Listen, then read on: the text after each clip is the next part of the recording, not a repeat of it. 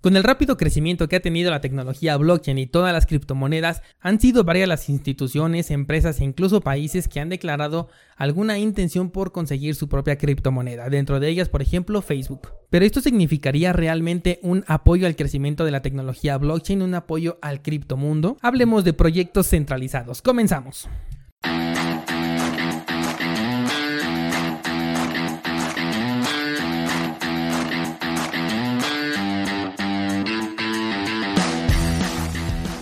Nadie puede frenar el avance de la tecnología. Es tan constante que llega un punto en el que se convierte en toda una revolución, de la que si no eres parte puedes llegar a ser víctima. Pero descuida porque estás en el lugar indicado. Bienvenido a Bitcoin en español. Acompáñame y aprende conmigo todo lo relacionado a esta tecnología descentralizada. Pero eso sí, prepara y abre tu mente, porque aquí vamos a abordar conceptos completamente nuevos sobre todo aquello que creías conocer.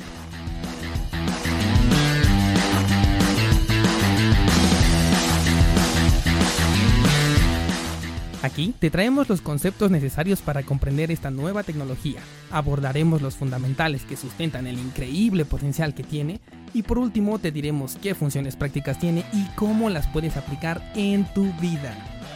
Yo soy Dani Vargas, entusiasta tecnológico, ponte cómodo porque comenzamos.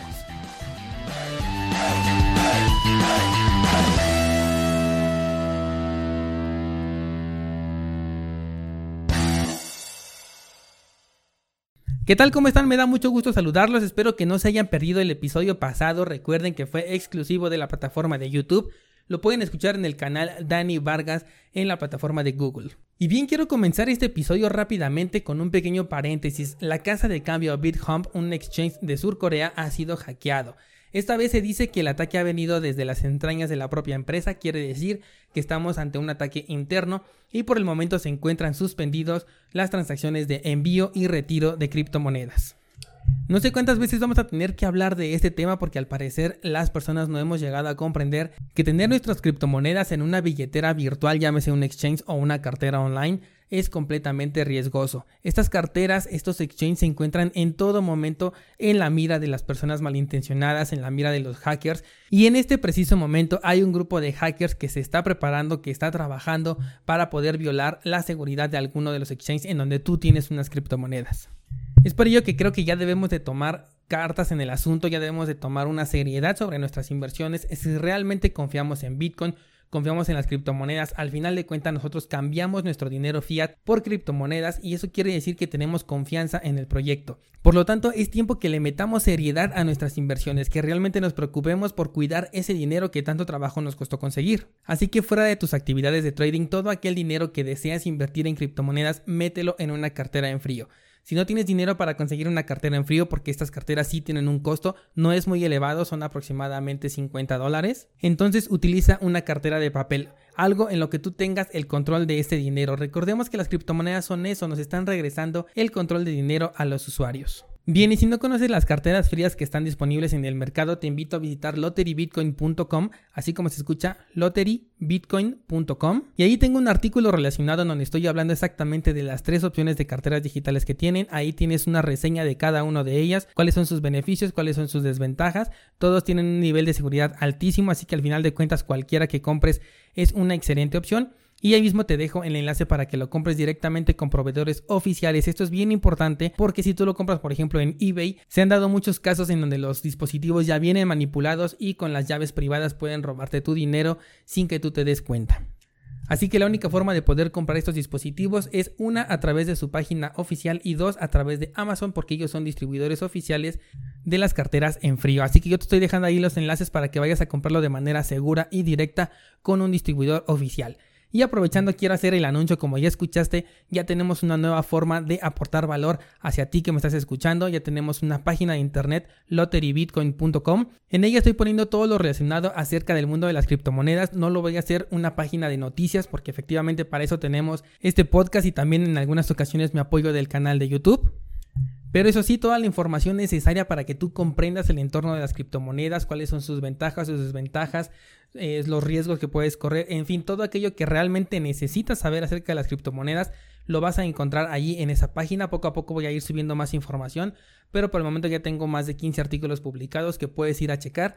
Y además ahí también vamos a implementar una forma de utilizar la red Lightning Network. Ya la teníamos en línea la semana pasada, pero estamos corrigiendo ciertos detallitos y muy pronto vas a poder entrar nuevamente a esa dinámica que te permitirá conocer cómo realizar pagos a través de la Lightning Network utilizando Bitcoin por supuesto y que posteriormente esto lo puedas aprovechar en tu negocio o bien para realizar transacciones con personas de manera cotidiana. Y bien, vámonos ahora sí a lo que es nuestro episodio de esta semana. Ya hemos hablado de diferentes empresas y gobiernos que han querido lanzar su propia criptomoneda. Tenemos casos como el de Venezuela que ya lanzó de hecho su criptomoneda, aunque ha sido todo un fracaso porque simplemente es una moneda que nadie quiere, nadie está interesado, sin embargo que los venezolanos están obligados a utilizar para recibir diferentes beneficios. También por ahí teníamos el caso de Burger King. Esta semana estaba leyendo que BK estaba también eh, buscando tener su propia criptomoneda. Y Rusia en algún momento ha dicho que también quiere lanzar su propia criptomoneda, obviamente con fines de control económico dentro de su país. Pero tenemos en puerta a uno de los enemigos más fuertes que podríamos tener, que es Facebook. Facebook ha declarado, o al menos se ha corrido el rumor de que está trabajando de manera ultra secreta con personas que están relacionadas con el entorno de la tecnología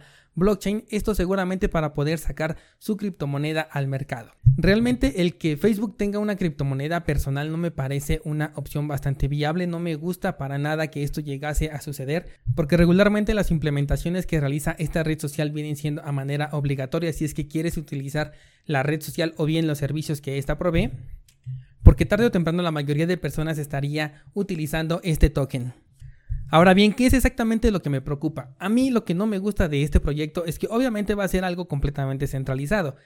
Facebook ya es dueño de toda tu información, ya sabe tu nombre, ya sabe dónde vives, cuál es tu teléfono, incluso si has tenido diferentes números de teléfono, cuáles son las personas que te rodean, quiénes de ellos son familia, quiénes son amigos, en dónde has trabajado.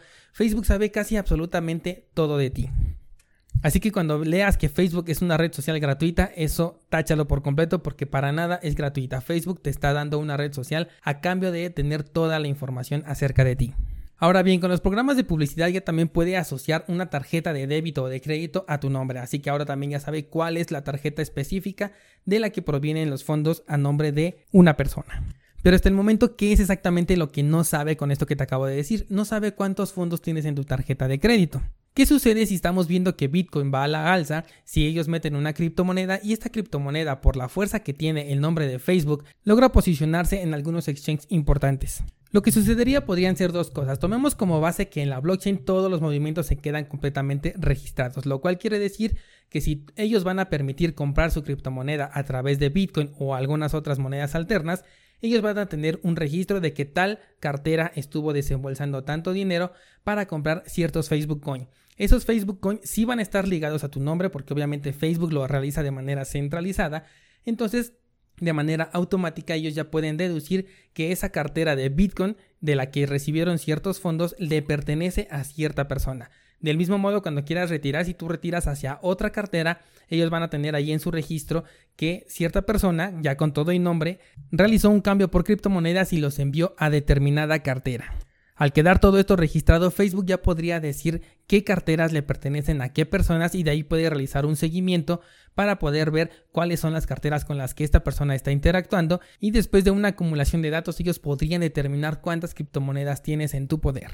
Ahora bien, tomando un escenario futurista en el cual las criptomonedas tengan una mayor presencia dentro de la economía mundial, ya sabemos que jamás van a sustituir al dinero tradicional, pero sí pueden llegar a tener una posición un poco más robusta, una posición un poco más fuerte en la economía mundial y que incluso muchos países ya lo acepten como moneda normal para realizar transacciones. Facebook es una empresa que no resguarda realmente tus datos. Si el gobierno lo solicita, Facebook automáticamente da esos datos porque a ellos no les conviene estar en contra de agencias gubernamentales. Entonces, ¿qué sucede? Si estamos planeando nosotros un futuro descentralizado, un futuro en donde nuestro dinero sea completamente anónimo y nadie pueda saber cuánto dinero tenemos o a quién se lo estamos enviando, si esto llegase a suceder, Facebook podría tener esa base de datos de cuánto dinero tienes tú en criptomonedas y además en qué criptomonedas.